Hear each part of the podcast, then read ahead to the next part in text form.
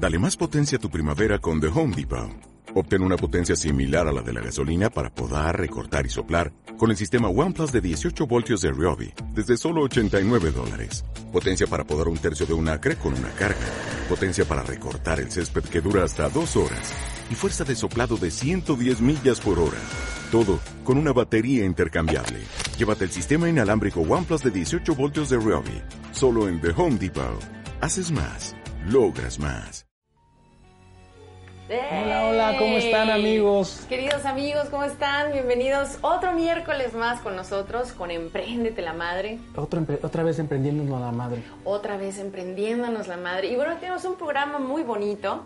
Tenemos un invitado que, bueno, más allá del glamour, de, de alguna manera su carrera tiene un poco que ver con eso, tiene un poco que ver con con, con, gente famosa y demás. Exactamente, pero con más la belleza, con exacto, la estética y la todo estética. Ese Pero bueno, más allá de eso, este, este eh, invitado que hoy nos acompaña ha sido un hombre de mucha dedicación, de mucho esfuerzo y, y, que, bueno, a lo largo de su carrera, si no tienes dedicación, no tienes tenacidad y si no aguantas los ratos duros, pues... Algo que no nosotros hemos comprobado.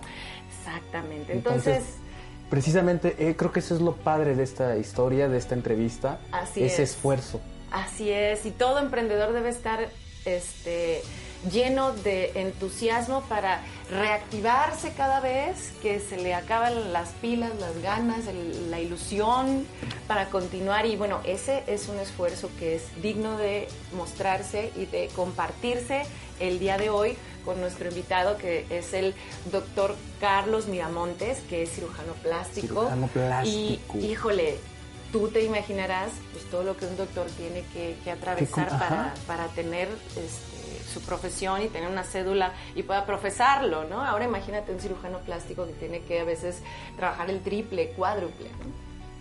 Entonces, pues esta es, es aquí donde, donde vemos que tenemos que ser necios Así es. en Entonces, nuestros proyectos, en lo que en lo que nos apasiona, en lo que hacemos.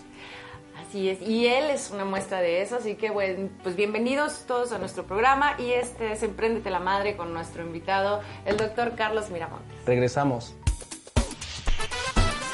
Este espacio es para ti. Empecemos a aprender. Estamos en el mismo barco y es el momento de actuar. Empieza ahora Espacio E. Empréndete la madre. ¡Eh! Ya estamos, estamos aquí de, vuelta. Bienvenido, Hola, doctor. hola, Muchísimas gracias por No, acompañarnos. al contrario. Sí, muchas Gracias. gracias. Gracias por la invitación, aquí estamos encantados. y bueno, pues este Siempre es es un honor tener personajes aquí Así con es. nosotros. No, muchísimas gracias. Este, este es un programa en donde queremos que nos comparta, porque nuestra audiencia como emprendedores, pues a veces se imagina eso, ay, cirujano plástico, ay, wow, ¿no? Y, y no ven todo lo que hay de- detrás. Toda la historia. Todo el Sí. esfuerzo, todo el empeño, todo, incluso pues por momentos el sufrimiento, ¿no? Que Sí, implica. totalmente. Entonces, doctor, platíquenos un poquito, o bueno, como me decías afuera de cámara, platícanos que le gusta que le hablen de, Sí, por de favor. tú. Ok, Gracias. Es que bueno, una, una presencia así pues impone, ¿no? Un poquito. claro. Sobre todo, yo siempre he respetado profundamente a los médicos, porque eso de, de, de, de alguna manera eh, enfrentarse a un cuerpo y, y de alguna manera pues arreglarlo. Claro. Ahora, reconstruir un rostro, arreglar estéticamente un rostro, o sea, no solo tiene que ver una cuestión de vanidad, ¿no? O por qué te decidiste a estudiar específicamente tu especialidad en cirugía plástica. Claro, no, totalmente, tienes mucha razón. La medicina es un mundo muy especial. Todas las carreras, todas las profesiones tienen lo suyo, tienen sus cosas buenas, sus cosas malas, sus sacrificios, su esfuerzo. Pero yo pienso que medicina tiene una, una, una especial porque precisamente trabajas con eso, ¿no? Trabajas o eres responsable de, de una vida, de un padecimiento, de una enfermedad. Y dependiendo de lo que tú puedas hacer por esa persona, pues puedes modificar totalmente el rumbo de esa vida, ¿no? Entonces, Claro. yo siempre lo he visto como una gran responsabilidad y desde el principio fue como una de las primeras ideas que yo tuve para dedicarme a esto. O sea, yo quiero influir en la vida de las personas de cierta manera, eh, ayudarles a pues, que se sientan bien, se vean bien, eh, a muchas cosas. Pero yo desde muy chico, eh, gracias a mi papá, que también es médico, es cirujano cardiovascular, pues estuve muy empapado de todo este medio de la medicina. Este, no de la cirugía plástica, eso fue mucho más adelante, pero, pero no sé, como que siempre que yo pues lo acompañaba al hospital a ver a sus pacientes, eh, cuando se pudo y me invitaba pues a una cirugía o algún procedimiento, dije, wow, este, este, esto es lo que yo quiero hacer, esto me quiero dedicar, quiero influir en las personas. Y de ahí enfoqué mi mirada y no la quité. O sea, afortunadamente ahorita, este, después de mucho tiempo, de mucho esfuerzo, lo logré. Pero al principio fue eso, en esa combinación de dos cosas. El ejemplo de, mi papá, que, fue, que es una persona que, yo siempre he admirado mucho en, el aspecto de médico, y eh, esta idea de, bueno, yo qué puedo hacer para influir en la vida de las personas de manera directa. Y pues creo que la medicina me da muchas herramientas y me abre muchas puertas precisamente para poderlo hacer. pues está padrísimo. Y es que, bueno, yo esa es la parte que admiro, un médico tener que enfrentarse, abrir un cuerpo vivo. bueno, yo de solo que me saquen sangre casi casi me desmayo. Yo literalmente me desmayé una vez que vi que estaban cociendo a mi papá. Ay, sí, sí, sí es, es, impactante. Y luego, ahora imagínate, bueno, de alguna manera también admiro mucho el trabajo y el papel del cirujano plástico, porque sí hay gente que, que en verdad necesita que le cambia la vida cuando le reconstruyes, por ejemplo, un rostro, una parte del cuerpo, por ejemplo, admiro mucho ahorita este, este movimiento que ya desde hace años se está haciendo, por ejemplo, a los, a los niñitos que nacen con labio leporino, esa reconstrucción. eso, eso, bueno, es literalmente darle a ese niñito, a esa niñita, pues una esperanza de vida que de otra manera no lo tendría, ¿no? Y muchos que ni tienen acceso a eso. Entonces, bueno, a, a, mí me, me, genera fascinación, hay un poco de cierto morbo también, lo de confesar, pero me queda claro que la medicina viene por tu padre, pero eh, sí, eh, la, la, cirugía plástica, ¿por qué en general? Así, ¿por qué en general? ¿Por qué específica? ¿Cuál fue tu proceso? ¿O cómo fue que empezaste la, la carrera de medicina y fuiste andando, fuiste andando hasta que de repente dijiste, ok, esta parte me gusta? Fíjate que, que es, es algo muy curioso porque yo entré a la facultad de medicina sabiendo que quería hacer cirugía, no cirugía plástica. Okay por, te digo, los ejemplos de mi papá, y ni siquiera su especialidad de cirugía revascular. Dije, yo quiero estar en un quirófano, quiero este, ayudar a la gente operando, arreglando lo, que se, lo que se puede arreglar con cirugías. Por allí, más o menos de la mitad de mi carrera, eh, un muy buen, muy buen amigo, eh, el doctor eh, Pancho Suárez, que también es amigo de mi papá, él es cirujano plástico. Y un día que fui a, un hospital con, mi papá, lo, encontramos allí en los vestidores del quirófano y me dice, oye, ¿cómo vas? ¿Te gusta? ¿No te gusta? Oye, pues ¿por qué no vienes un día y te invito a una cirugía? Ah, perfecto, encantado, muchísimas gracias. Yo lo que más lo que yo quería era conocer, ¿no? Ampliar todo este panorama que es enorme dentro del mundo de la medicina y pues empezarme a orientar en qué camino iba a tomar. Ya sabía que era cirugía, pero qué iba a hacer, ¿no? Entonces me acuerdo muy bien que fuimos a, una cirugía de una paciente que pues que quería aumentar el tamaño del busto. Pues me gustó muchísimo, o sea, dije, wow, o sea, se veía así, es, ahora se ve así, el resultado fue inmediato. Después tuve la oportunidad como de darle seguimiento a ese caso, empecé a ir a otras cirugías y dije, esto es lo que yo quiero hacer. No sé, como que hubo un clic eh, en el, en, que, me, que me ayudó a diferenciar que yo quería hacer esa especialidad diferente de, los, de las otras este, especialidades quirúrgicas que existen.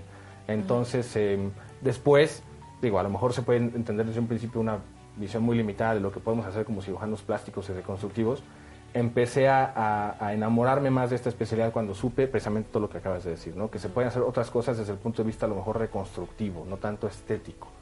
Pero cuando tienes la oportunidad de combinar las dos, este, creo que te sientes muy completo como, como especialista en este tema. Entonces, ya después empecé yo a, saber que se podían ayudar, por ejemplo, niños con labio paladar hendido o eh, como te platicaba hace ratito con niños con secuelas de quemaduras por ejemplo también no eh, aparte que son qué trágico es sí, sí sí sí que son casos difíciles casos complejos y que ahorita tengo la oportunidad de, hacer. Entonces este la verdad es que es una, especialidad hermosa en ese aspecto y que me ha llenado, me ha llenado de mucho y, creo que difícil muy eh, difícil reto, ¿no? exactamente todo un reto porque cómo no no sé cómo no encariñarse o cómo no sentir feo con un este con un ver a un niño no ¿Cómo manejas esa, esa situación, ese sentimiento? Es, muy difícil. Este, de hecho, yo creo que por eso, desde que, me metí a estudiar la carrera de medicina, descarté pediatría.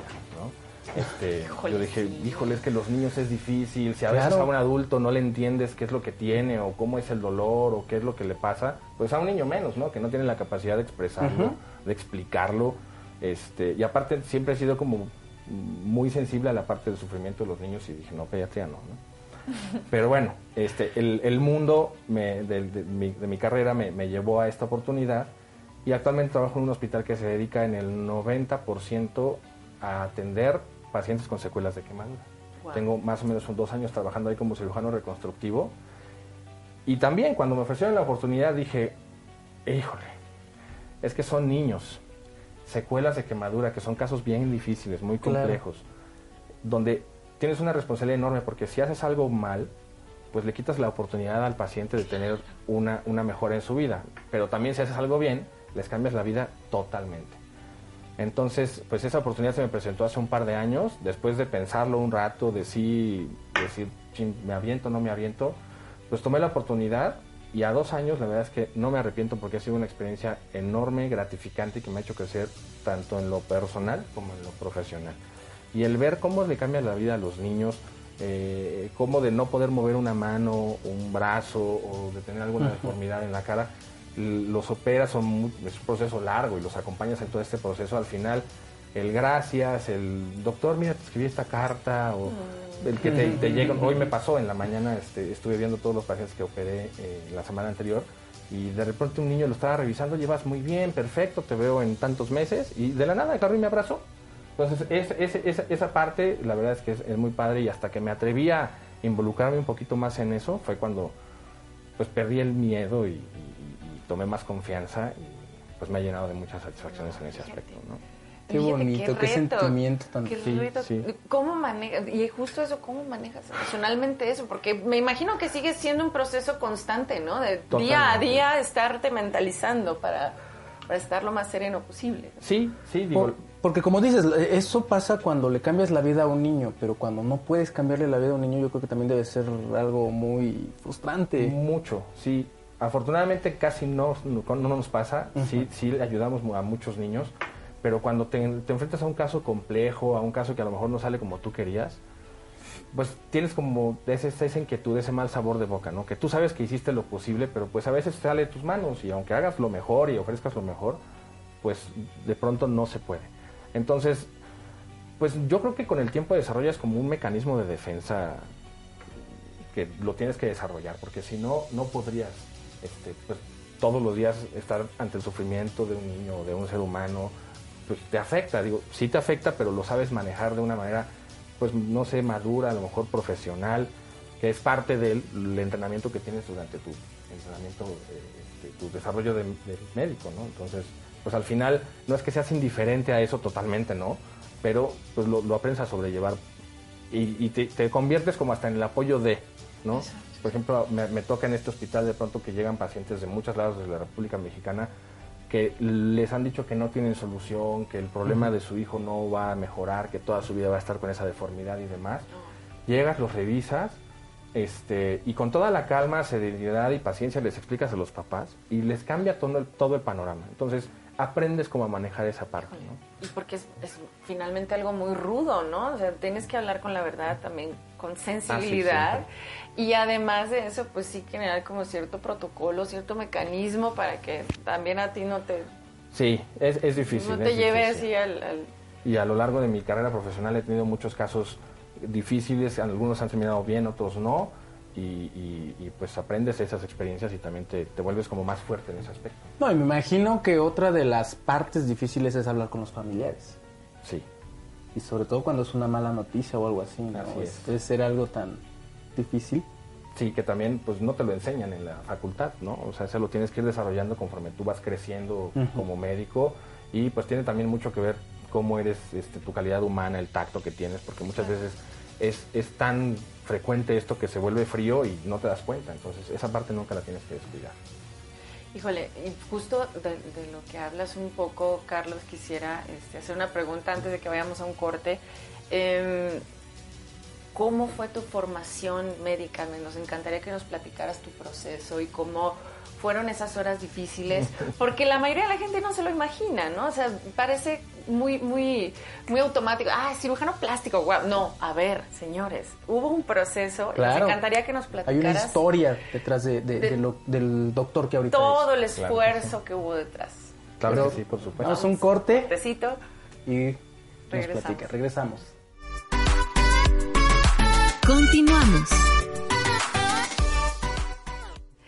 Y ya regresamos, ya regresamos.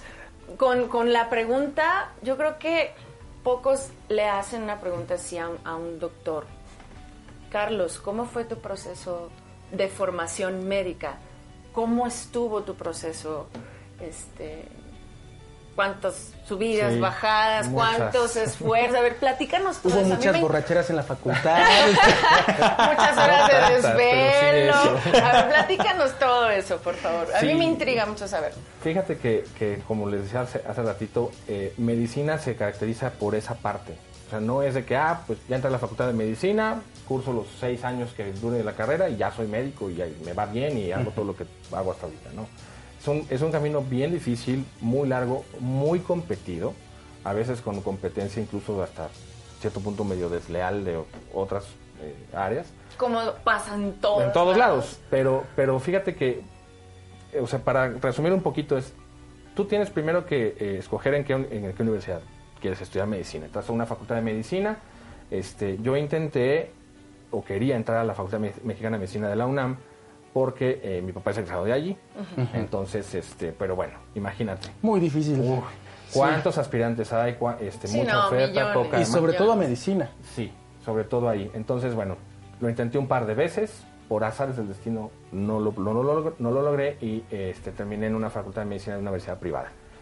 Ahí estuve seis años. Puedes decir nombres, ¿eh? En la Universidad de La Salle. Soy egresado de la Universidad de La Salle. Sí, aquí no hay bronca. no, hay problema. Entonces, al final pasamos facturilla. Perfecto. Este, fueron seis años, pues, de, este, de, de, de, estar estudiando. Los primeros, la primera mitad es en la facultad, luego empiezas a ir a hospitales. Entonces, este, en ese entonces yo vivía, por ejemplo, en el sur de la ciudad y a veces me tocaba ir a hospitales muy lejos, en el norte y demás. Entonces tienes que ver la manera de hacerlo. Este, completas ese periodo de seis años y haces un año de internado de, pregrado, que lo haces en un hospital en que tú eliges. En mi caso fue en el Hospital Español de México, donde allí empecé a tener como más contacto directo después de la experiencia que tuve con este doctor que les dije, el doctor Suárez, pues a, involucrarme más con la cirugía plástica. Y me enamoré más y me convencí más de que estaba yo haciendo lo correcto y que, que, que es lo que yo quería hacer, ¿no? Pero allí es... Perdón, pausa. Carlos, dentro de que te decidías o no, ¿hubo otras especialidades que te echaron el ojito mientras te... O otras carreras incluso. La verdad, no. Desde que yo me acuerdo y que supe que tenía que dedicarme a algo, yo dije medicina. Después que dije medicina, y mi papá siempre me decía, ¿estás seguro que medicina? Yo, sí. ¿Y de niño querías ser doctor? Sí, yo siempre era de, yo quiero ser doctor. definido, ya era de, vámonos para nunca, allá. Nunca fue de, bueno, a lo mejor arquitecto, a lo mejor ingeniero. No, no, no, siempre fue médico. Después ya dije, bueno, dentro del mundo de la medicina, pues cirugía.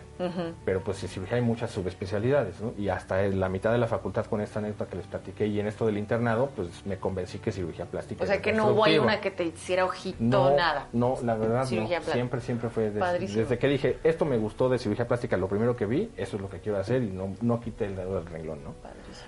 Entonces, y entonces estuviste en el hospital español. Sí.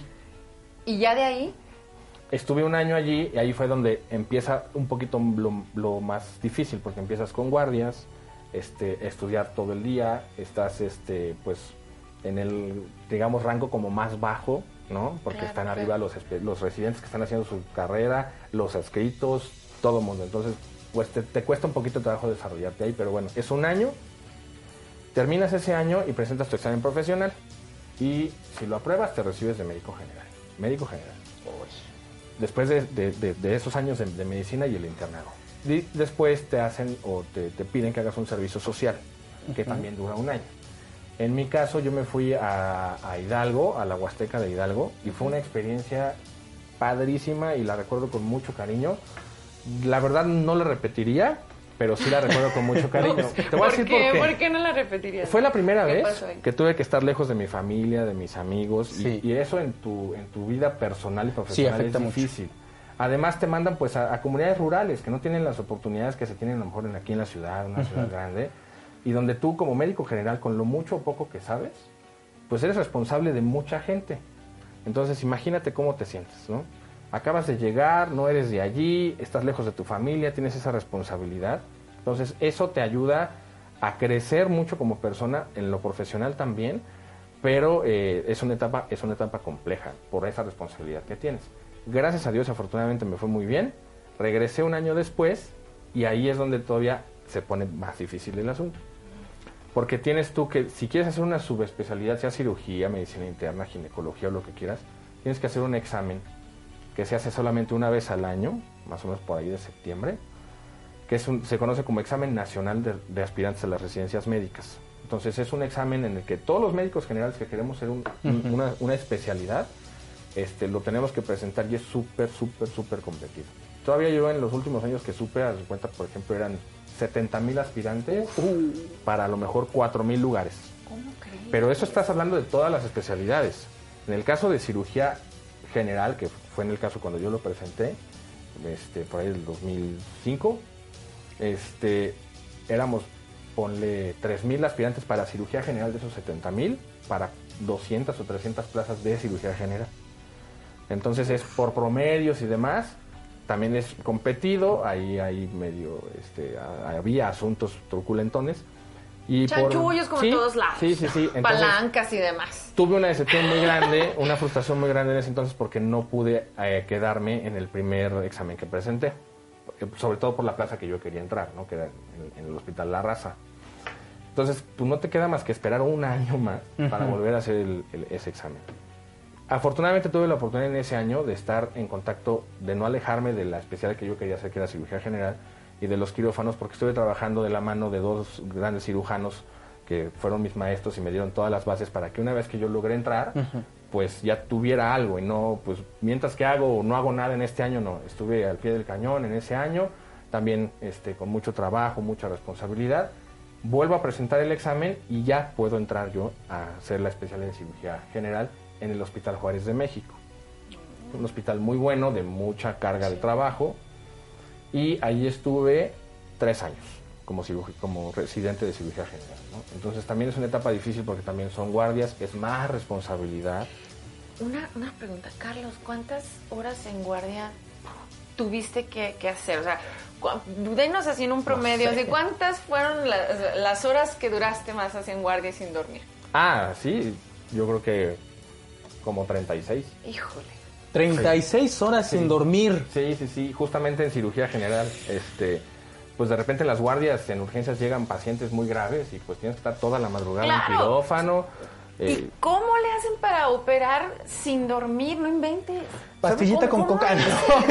pues muchas veces sí, ¿no? Es Sí, así, bueno, es pero café, oye, va- co- ¿cómo? O sea, yo con mi pulso maraquero y luego si no duermo, me pongo rete mal. No, me- no, no me imagino 36 horas y aparte, éntrale, Sí. éntrale al quirófano. Yo creo que en el momento lo que te ayuda es la adrenalina, ¿no? Este, de, de que estás ante un caso difícil, ante la vida o muerte de una persona y que lo tienes que sacar adelante, lo tienes que ayudar. Entonces eso, pum, te activa. El problema viene después. Ya resolviste todo, todo salió bien y te da el Sí, ya cuando se va. Ajá. Este, pero yo creo que es, en, en ese, es ese momento de adrenalina el que te ayuda. Y pues el estar en eso tanto tiempo te, te- te desarrolla como esa capacidad de estar horas en el quirófano sin tomar Qué agua. O sin sea, un instinto de alerta, así a prueba Y de balas. Concentrado en lo que ¿Y estás cuánto es haciendo. la, cuál ha sido la cirugía más larga? Una cirugía como de 18 horas. Uf, En serio, 18 horas. Sí. En un paciente que tuvo una lesión de la mano Ajá, y pues sí. prácticamente se tuvo que reimplantar la mano. Uy. Entonces imagínate. claro, cartílagos, venas. Sí, desde el hueso, venas, nervios, arterias, tendones, todo esto. ¿no? Entonces es un trabajo muy minucioso, eh, de mucho esfuerzo multidisciplinario, pero sí, este... De repente dices, "Pu- no sentí que fueron 18 horas, pero al final dices, ay Dios, sí, o sea, sí te pega al final del tiempo. Claro. No, Pero- claro, pero ese 18 entre- horas. Ese entrenamiento que te da el- la carrera y todo esto que le estaba platicando, pues te lleva a eso, a No, aguantar. es que incluso condición física. Debes de- me imagino que debes de tener con- condición física, estar, pa- estar de pie, estar este... Claro, Sí, claro, sí, o sea, sí, sí, sí. debe La haber espalda, una, una el- fortaleza exacto. física o al menos una preparación también física. No, No, y- y también- aunque no quieras, pues lo haces. ¿no? Aunque no quieras lo haces y también la parte mental, ¿no? Porque tú puedes estar haciendo las cosas y de pronto se te, se te complica el caso o hay algún problema y pues tienes que actuar rápido y de manera serena y pues tú eres como cirujano el responsable del quirófano, del paciente y del personal que está en esa cirugía. No, no, no, Entonces, no este, eso es lo que también después me llamó mucho la atención y lo que me encanta de la medicina. Y entonces fueron tres años Tres. así de hacer ese esfuerzo y de estar pues en este sub y baja. de Exactamente, manera, ¿no? sí. Porque es muy, es muy matado, eso, es- eso Eso Pues, es- Conlleva mucho esfuerzo como en todo, ¿no? Pero, pero en medicina pues sí es un estudio y una actualización constante, las guardias, eh, el estar subiendo, porque es así, es estar subiendo de, de- de nivel, por llamarlo de una manera, o sea, desde el internado hasta ser médico pasante del servicio social, residente de primer año, de segundo, de tercero. Entonces va subiendo, pero que también con, con eso te va, va aumentando tu responsabilidad y tu, Claro. tu, tu- tu responsabilidad de tu capacidad, tu necesidad de estarte actualizando. Entonces, esos tres años me fue bien, sí fueron difíciles, este, pero pues me llevé muchas experiencias, grandes amigos que hasta la fecha todavía tengo y, y- y estoy en contacto. Pero luego viene otro filtro, que es, ok, ya hice cirugía general uno, dos, tres años, depende de lo que quieras hacer. Si quieres hacer, no sé, urología, neurocirugía, cirugía plástica, es de un cierto número de años. En el caso de cirugía plástica, eh, cuando yo quise entrar a cirugía plástica, pedían eh, tres años de cirugía general. Entonces, el segundo año, yo intenté derivarme a cirugía plástica. Entonces, tienes que ir a los hospitales donde se da la- el curso de cirugía plástica y otra vez hacer exámenes, hacer entrevistas, competir con mucha gente que quiere lo mismo para poquitos lugares. Y pues me dijeron, no, pues es que necesitas un año más de cirugía general. Entonces me tocó justamente el cambio en el que después le quitaron ya un año de cirugía general y le aumentaron una cirugía plástica. Total, tuve que hacer el tercer año de cirugía general y volver a presentar para, para entrar a cirugía este, plástica. Entonces te aventaste otro año más. de- Otro año de más. servicio. Sí. Y luego logré entrar a cirugía plástica otros cuatro años más. Entonces, En toda tu carrera, sí, me imagino. Sí. En toda, en No, toda bueno, tu carrera, ¿cuál ha sido el, más, el momento más difícil con el que te has enfrentado? Híjole, yo creo que han sido dos. Justo en el momento en el que yo quería pasarme de cirugía general a cirugía plástica, porque eh, cuando terminé los tres años de cirugía general, fui a hacer las entrevistas y a este, presentar los exámenes y todo, pero la primera vez que me llamaron del lugar donde yo quería hacer cirugía, cirugía plástica, que era el Hospital Gia González, que en el tiempo que me tocó es la escuela más importante de México para hacer este. Estaba ahí un gran cirujano plástico que ya falleció hace unos años, que era el doctor Fernando Ortiz Monasterio, que era como el papá de la cirugía plástica en México. Este, y yo quería entrar allí, entonces, pues al parecer como que no alcanzaron los lugares y demás, y pasaron como tres semanas y de repente recibo una llamada y, doctor, pues este, hay, una, hay una plaza que se abrió porque había un, un residente creo que extranjero que no se iba a quedar, entonces me ofrecían esa plaza, pero me la ofrecían sin beca. O sea, tú como residente no tienes una, un- un- no percibes un Sí, sueldo, te dan claro. como una beca, una ayuda y pues de ahí, de eso dependes, ¿no? Entonces, pues esa fue una decisión difícil porque yo estaba recién casado, este, pues era chin, pues me están ofreciendo esta oportunidad, pero sin la beca, la tomo, no la tomo, ¿cómo le vamos a hacer? Entonces hablé con mi esposa, Claro. hablé con mi papá, no seas tonto, si no la tomas tú, la va a tomar otra persona. Claro, y no me arrepiento, les doy las gracias. Y este, pero sí, fue una decisión difícil en el que, en el que dije, ching, ¿qué hago? Y la otra fue que después de tres años de estar allí en el hospital del Gea, del Gea González, este, el último año lo tuve que cursar en otra sede, por circunstancias ahí administrativas del hospital y demás. Entonces también este, eso me hizo perder un año, pero al final regresé a, a otro hospital que es el 20 de noviembre del, del, del ISSSTE, donde también tuve grandes maestros y mucha gente que me ayudó. Y eh, después de un año ahí, pues logré, logré concluir. Entonces yo creo que esas dos etapas fueron como, como las más especiales o más críticas dentro de mi desarrollo y de estos sub y bajas que ya tiene esta especialidad y la carrera. ¿no? De hecho, hay una frase que dice las que las oportunidades no se pierden, simplemente las toma alguien más. Exactamente. Y fue lo que bueno, lo que trataste de evitar. Exactamente. Pero bueno, ¿qué les parece si vamos a la cápsula? Los, los dejamos con Catalina Davis y nosotros regresamos. Regresamos un rato con más cosas interesantes.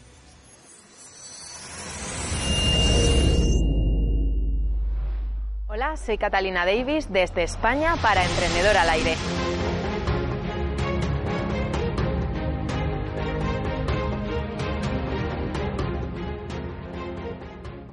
Y hoy estamos en un sitio maravilloso, en un restaurante en este puerto, en Mauricios Beach, en Valencia, en Forza Playa.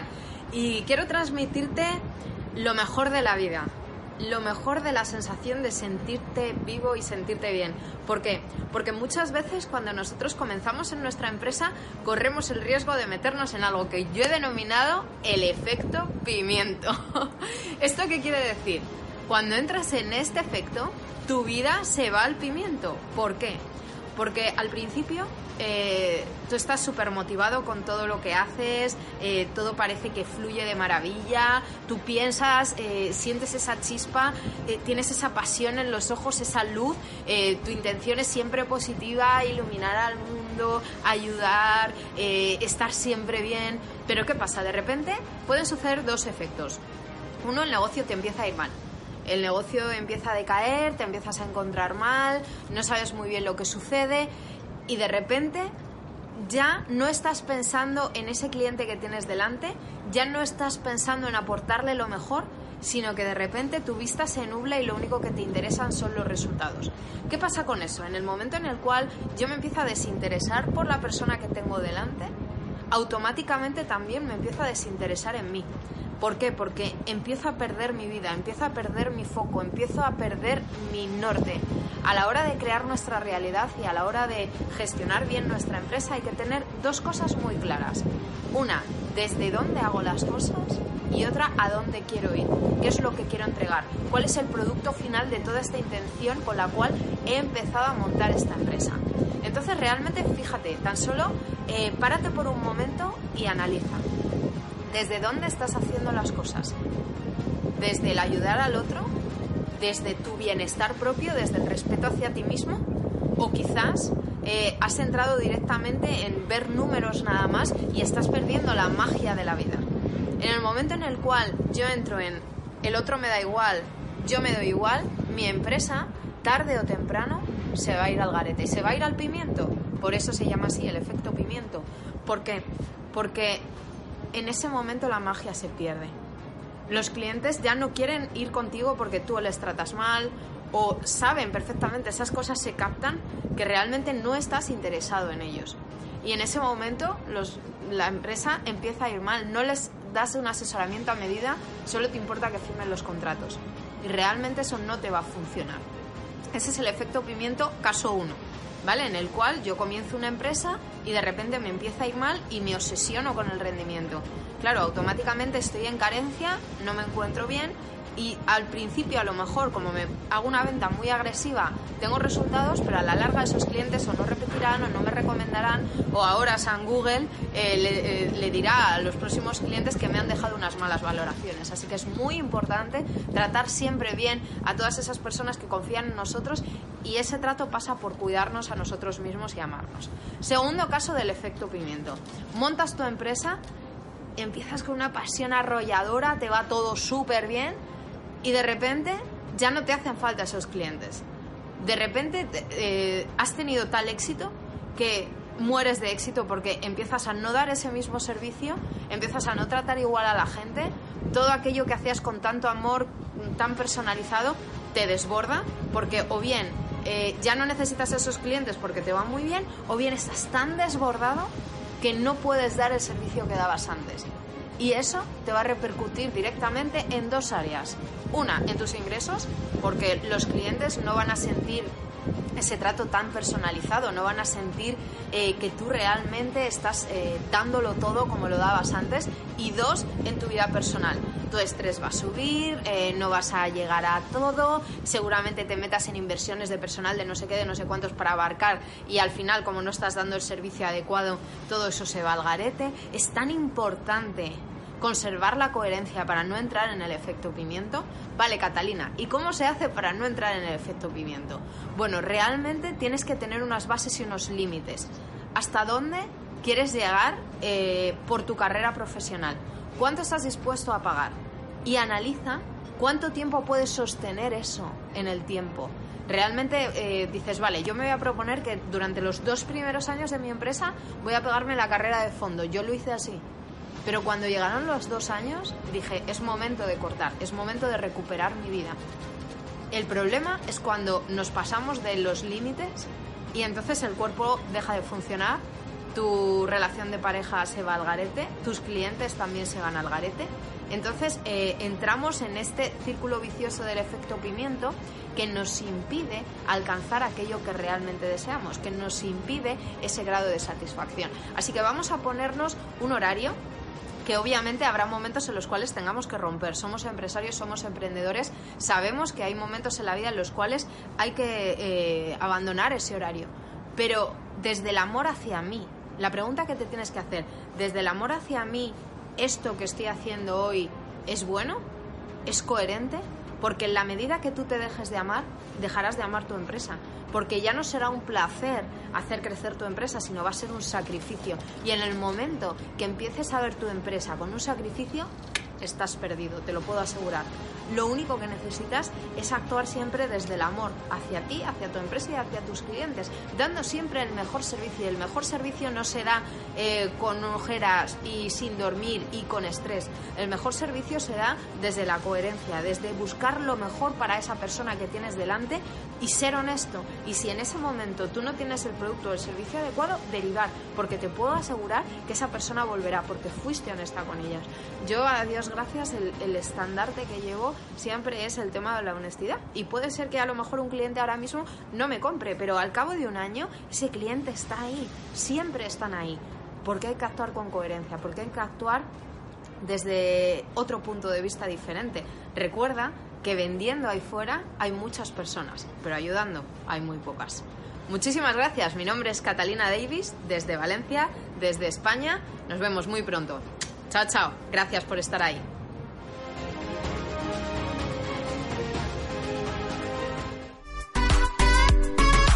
Continuamos. ¡Ey! Ya y aquí seguimos. ¿Qué tal la Hola, cápsula hola. de Catalina Davis? No, pues, nosotros acá tras, tras este, bambalinas también platicando de cosas muy interesantes con el doctor. Y este y bueno, teníamos una pregunta para, para el doctor. Em, Tú tenías una, ¿verdad, Dani? Eh, sí, eh, precisamente fuera del aire estábamos platicando un tema muy interesante y creo que es lo que nadie ve, la familia. Sí. ¿Qué, qué rea- ¿Cómo has manejado esa parte con tu esposa, con tus hijos? Este, no, dos hijas me dijiste que tenías, Sí, ¿verdad? sí, Con dos- las dos hijas, con, con los papás, también pues, papá y mamá, todo lo que te apoyaron desde que empezaste. ¿no? Es, es, una, es un tema este, totalmente determinante y afortunadamente yo desde el principio tuve el apoyo de todos ellos, desde mi papá, mi mamá, mis hermanos, este, digo, aquí pues el apoyo de, de los papás en cuanto pues esto es lo que quiero estudiar y pues Sí, órale, claro. ¿no? Todo el apoyo de todas las, de todos los aspectos, el, este, emocional, el psicológico, el físico. ¡Ah, qué padre! Sí, la verdad. El porque- to- no a económico todos incluso. nos tocó Fíjate, eso, ¿eh? que mi papá como médico, por ejemplo, pues desde que yo dije, yo quiero ser médico, y él me decía, seguro, oye, pero mira, vete en este espejo, es muy matado, a veces no estoy y demás. Al- al- cuando yo decidí que sí, pues él me apoyó. Y muchas veces, incluso desde la Facultad de Medicina, yo llegaba, papá, es que no puedo con esto y no le entiendo a esto y mañana tengo examen de tal o cual. Entonces me decía, mira, tranquilo y me daba como sus tips y todo, pero eso me lo hizo más llevadero. Claro. Este, Ah, qué lindo. Totalmente al final de- de- del camino de que ya tuve que yo elegir la cirugía, por ejemplo, en esta etapa que les dije de, pues no, no, no pude entrar y ahora qué voy a hacer este año, o, o- o que no tenía yo la beca en el otro hospital donde, donde estuve los tres años, pues él fue el apoyo que yo tuve, totalmente. Entonces sí es una parte muy importante. Mi mamá también siempre estuvo presente, era así como mi... mi pues la que me consentía, la verdad, ¿no? O sea, llegaba yo de guardia o cansado y demás, pues este, es la que me apapachaba. Sí, llegabas bebé. como zombie y así de venga, amigo. Más o menos. Le doy de comer y demás, ¿no? Entonces, eso es bien, bien importante. Este, eh, mi esposa, pues no se diga, digo, ella es médico también, es Ay, pediatra. padrísimo, padrísimo. Entonces, el que los dos seamos médicos creo que nos ha ayudado mucho. Porque, imagínate, Mándale un saludo. Mi amor. Saludos, saludos sobre besito. todo a Gaby Herrera, Gabriela, gracias. Aparte, comentarios maravillosos, que eres el mejor y el más comprometido de Ah, pues todos. bueno, Ay, muchas qué gracias. bonito. Eso es apoyo, ¿Verdad chinga. que sí? Exactamente. Eso es Así es como apoyo. debe ser.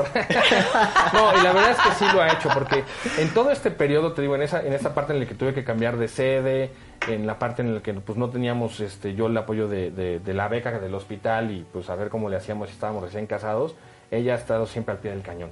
Pero como médico, ella me, ha- me ha podido entender y apoyar. Porque imagínate que tú, pues estás acostumbrado a las guardias de 36 horas, ¿no? A estar en quirófano no sé cuántas horas y pues nadie sabe de ti. Claro. Entonces, alguien que no está familiarizado con eso, pues no No, te sí, sigue el ritmo supuesto. o a lo mejor no no, te aguanta, no lo entiende y, Aunque, Bueno, me imagino aunque fechas importantes todo. que tengas que estar de Siempre. guardia. en, o sea, muchísimos años nuevos, navidades, Sí. aniversarios, o ella estaba de guardia o yo estaba de guardia y pues si no te entiendes o no estás en el mismo, no no puedes, ¿no? Entonces, esa parte fue algo muy importante. Ella me ayudó mucho a tomar, por ejemplo, la decisión de entrar a este hospital de los niños. Este, pues ella como pediatra pues está, Claro. está familiarizada con ese trato y yo no, entonces ella me decía, oye, pero es que es una oportunidad muy padre, invaluable, este, te va a servir mucho en muchos aspectos, eh, tómala.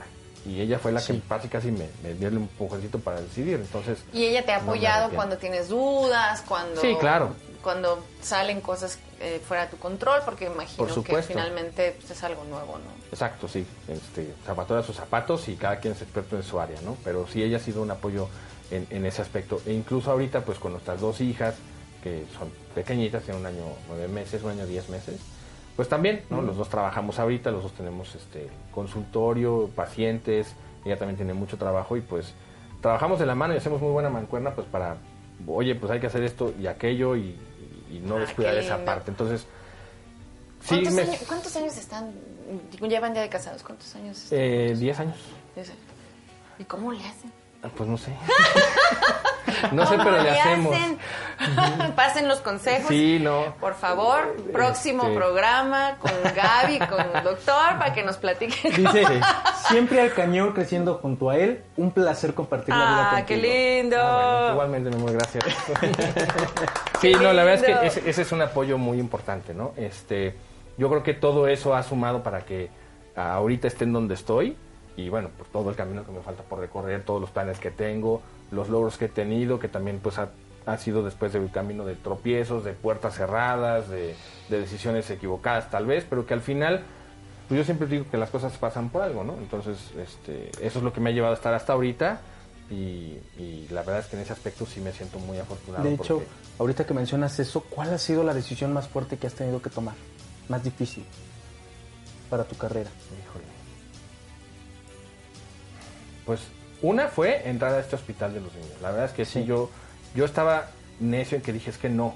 Y yo pues, me daba miedo, o sea, dije, es que pobres niños y, y no estoy acostumbrado a verlos y son tratamientos complejos y demás. Entonces, esa es, esa es una. Y la otra es, en ese, en ese año que tuve que esperar para terminar cirugía plástica después de que estuve tres años en un hospital y pasarme al otro, pues decir, ¿y ahora qué voy a hacer? no? Entonces, este, también en ese año tuve el apoyo de grandes médicos, de grandes amigos que, me ayudaron y se los reconozco.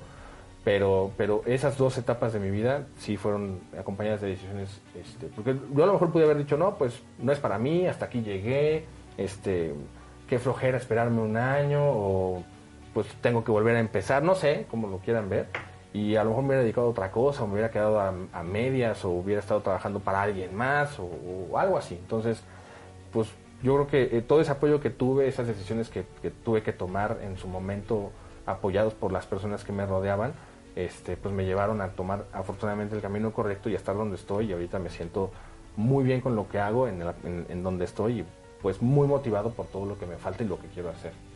Y ¿qué- futuro, qué, eh, ¿cómo te ves en unos 10 años? Híjole, Ups. La verdad, eh, ojalá que pueda yo tener todavía la capacidad física y Sí. intelectual de seguir haciendo lo que hago. Eso es lo más importante, ¿no? Porque Claro. cuando no tienes esas capacidades o salud, pues por muchas ganas que quieras hacer las cosas, a veces o te cuesta más trabajo o no las puedes hacer.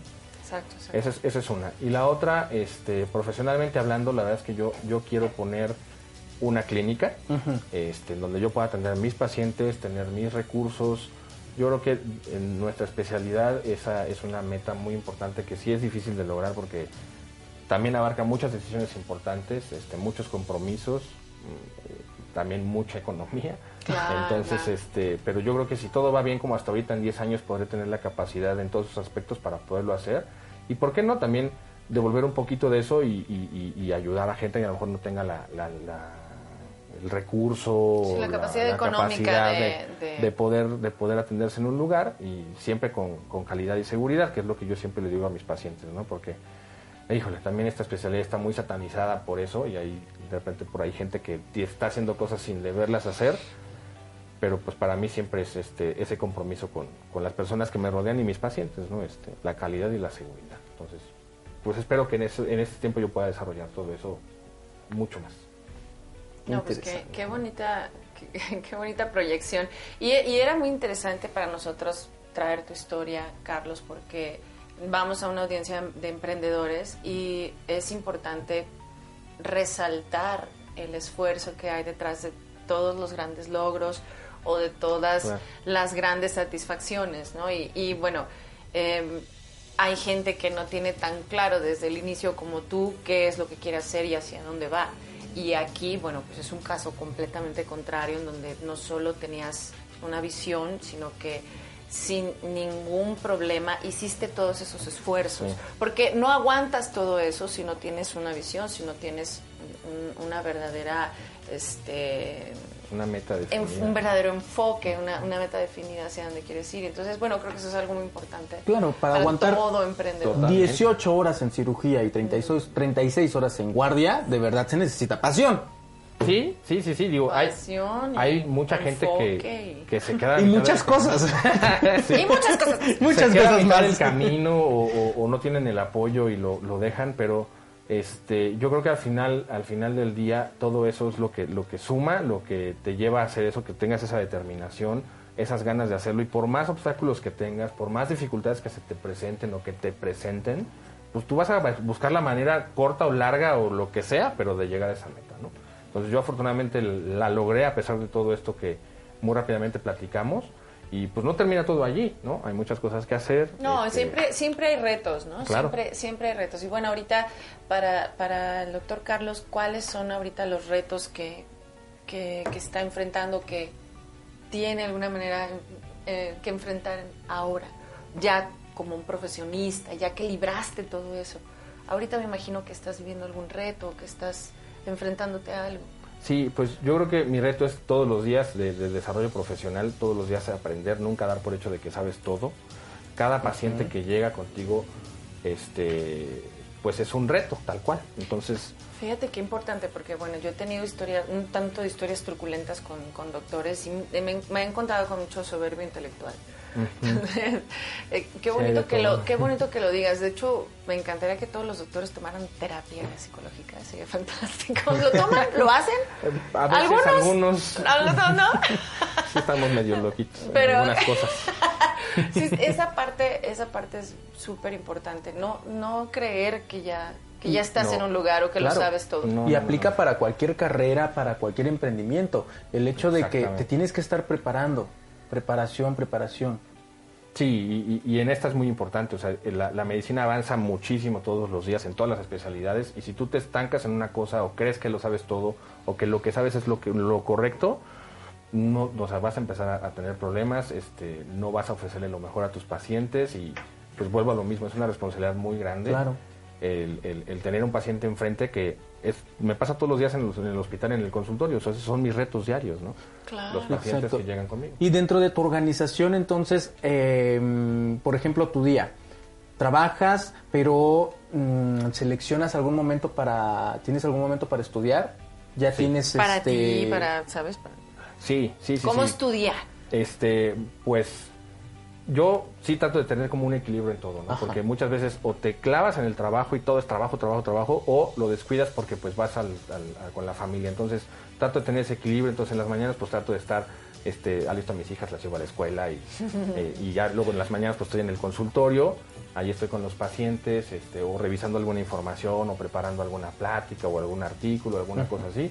Este, y, no- y generalmente en las tardes también este, trato de estar pues a lo mejor ya con mi esposa, de las noches hacer algo. Pues también es sano. ¿no? Sí, sí, sí, claro. Como todo buen ser humano, ¿no? Más como- allá de, sí. de la carrera de héroe que elegiste. la carrera que tú nada, y tu esposa tienen es de héroes, o sea, es gladiadores, es una cosa así. No, muchas gracias. Sí, entonces este, pues, ma- el, el- el- el punto es tratar de tener como ese equilibrio. Sí, claro que sí. Bueno, ¿qué te parece si vamos un corte y regresamos pequeño con el último bloque? Adelante, vamos. Regresamos. Gracias. ¿Has intentado ahorrar, pero al final de la quincena terminas gastándotelo todo? ¿Quieres emprender, pero te falta capital? ¿O has deseado invertir, pero te da mucho miedo perder tu dinero? Quiero decirte que hoy tengo un regalo para ti. Voy a dar tips de manejo de dinero como nunca lo has escuchado. Vas a aprender de primera voz cuáles son los obstáculos que pasan los emprendedores y cómo solucionarlo. Ellos van a estar aquí con nosotros platicándonos cuál es lo que sucede en su empresa y qué es lo que podría adaptarse a tu vida. Además vas a tener un canal de comunicación directamente conmigo para darme dudas, comentarios y que yo pueda contestarte de manera personalizada. De esta manera vas a poder aprender cómo invertir de manera segura y ver cómo va creciendo tu dinero. Todo esto es completamente gratis. Lo único que tienes que hacer es sintonizarnos a las 7 de la noche todos los miércoles a través de Emprendedor al Aire en Aslana con Susel Morris. Ahí nos vemos.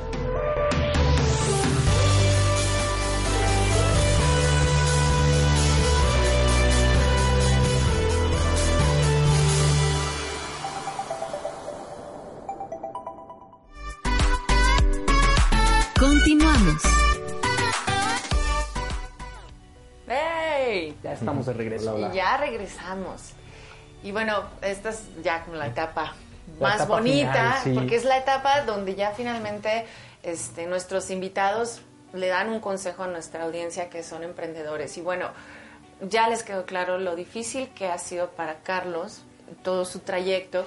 Eh, ¿qué, le, qué le compartirías a nuestros eh, amigos emprendedores? Porque bueno, como lo dijo él, fueron muchos años de, de incluso hacer un examen y no quedarte, ¿no? Así es.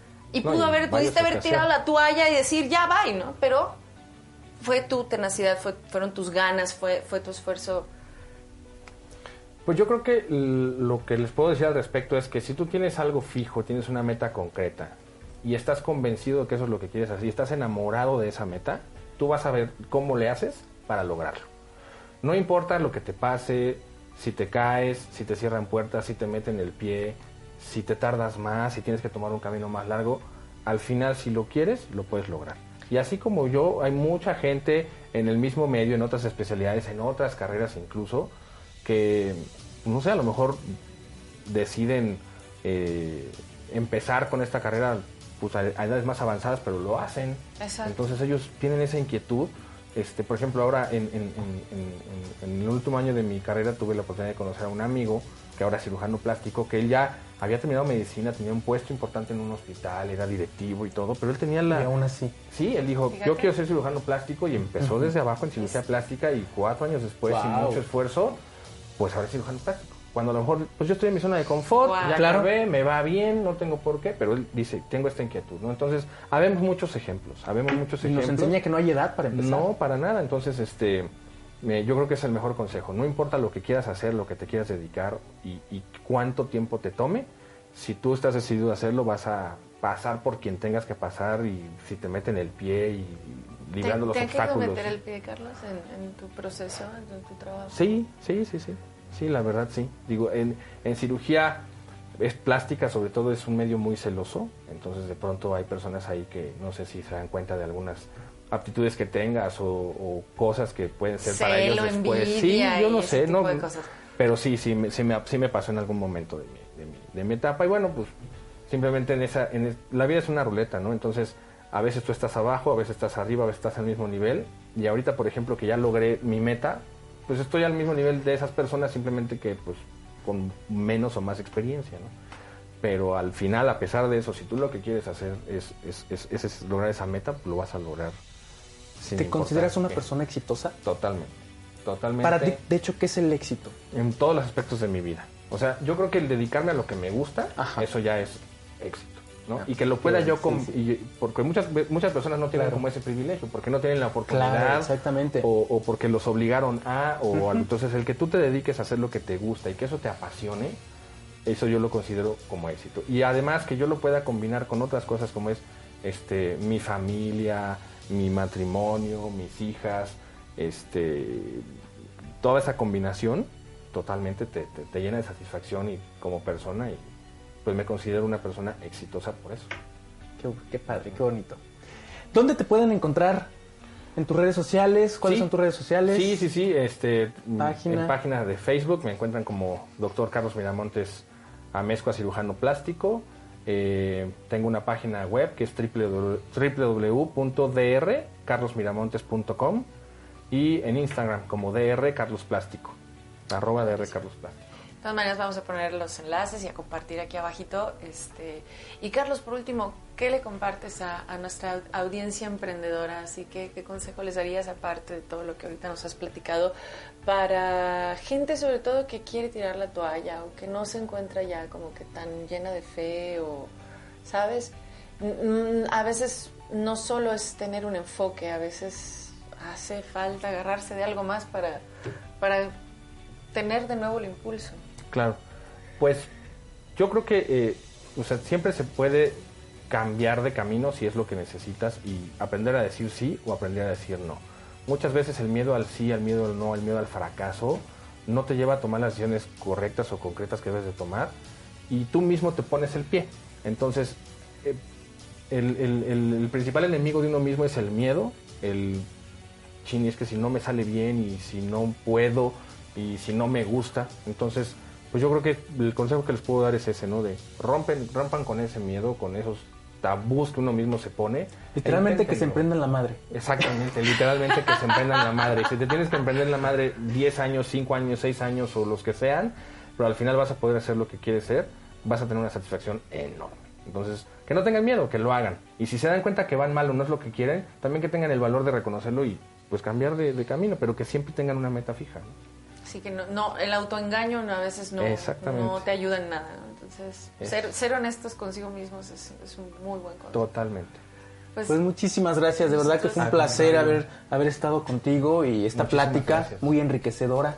Al contrario, muchas gracias a ustedes. Gracias, doctor. Y sobre la- todo, compartir esta historia tan bonita, porque este tenemos eh, invitados que no siempre tienen muy definido desde jovencitos el, el camino, ¿no? Y también estas historias donde ya están bien definidos es- son muy admirables, son muy lindas y son este, muy nutritivas para el alma. No, pues muchísimas gracias al contrario a ustedes por la oportunidad, por permitirme la, contar la experiencia y pues yo encantado. Muchísimas gracias. Muchísimas gracias. Gracias. Y Y bueno, saludos a, a- a Gaby, la esposa, y a ver cuándo Gaby nos acompaña también. sí, Estaría también lindo. sería, Muy bien. sería muy padre que nos viniera. Oye, estaría padre que nos Estaría viniera a platicar lindo. de niños. Sí, estaría Sí. muy lindo, sería muy, muy lindo. Y pues bueno, ya hemos llegado al final. Muchísimas Mm, gracias. Gracias a, nuestro invitado, gracias a ustedes que nos acompañan. Y esto es, y fue Empréndete la Empréndete madre. Muy bien. Hasta luego, gracias. Empréndanse la madre. Estamos en movimiento. Estamos aprendiendo. Estamos emprendiendo, pero por hoy estamos finalizando el programa. Esperamos contar contigo en la próxima emisión. Espacio E. Empréndete la madre.